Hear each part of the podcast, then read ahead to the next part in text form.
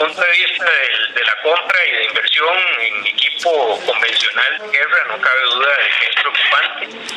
Desde el punto de vista de lo que se invierte por parte de los países en